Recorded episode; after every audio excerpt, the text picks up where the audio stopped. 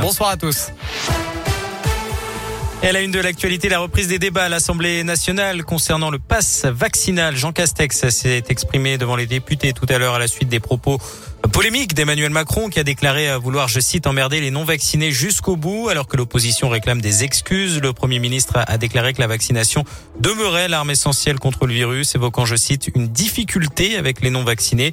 Être libre et responsable, ce n'est pas contaminer les autres impunément, a-t-il ajouté, demandant par ailleurs à l'Assemblée de débattre sur le texte dans des délais rapides. Concernant le virus, il semblerait que le variant Omicron soit deux à trois fois moins sévère que le variant Delta, selon le porte-parole du gouvernement Gabriel Attal les hospitalisations sont moins longues et le passage en soins critiques moins fréquent. Dans le Rhône, la caisse primaire d'assurance maladie se réorganise face à la crise sanitaire. À partir du 6 janvier, les assurés seront reçus uniquement sur rendez-vous et prioritairement pour le paiement des prestations. Vous retrouvez toutes les infos sur radioscoop.com.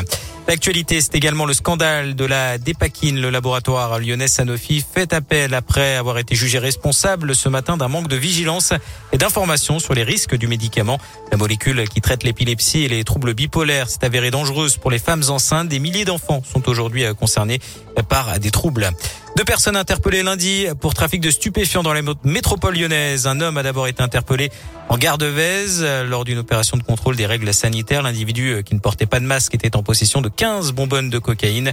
Un peu plus tard, un autre homme a été arrêté à Vaux-en-Velin alors qu'il fouillait dans un buisson. Près de 250 grammes de cannabis ont été retrouvés. Les deux suspects doivent être jugés aujourd'hui. Et puis en foot, le Covid continue de perturber la reprise de la Ligue 1. Bordeaux a demandé le report de son match prévu vendredi soir euh, contre Marseille. 17 cas positifs chez les Girondins. 12 à Lorient qui souhaite également reporter son match contre Lille. Plusieurs joueurs du PSG ont par ailleurs été testés positifs avant le déplacement à Lyon dimanche soir et parmi eux Lionel Messi. Merci beaucoup Joël.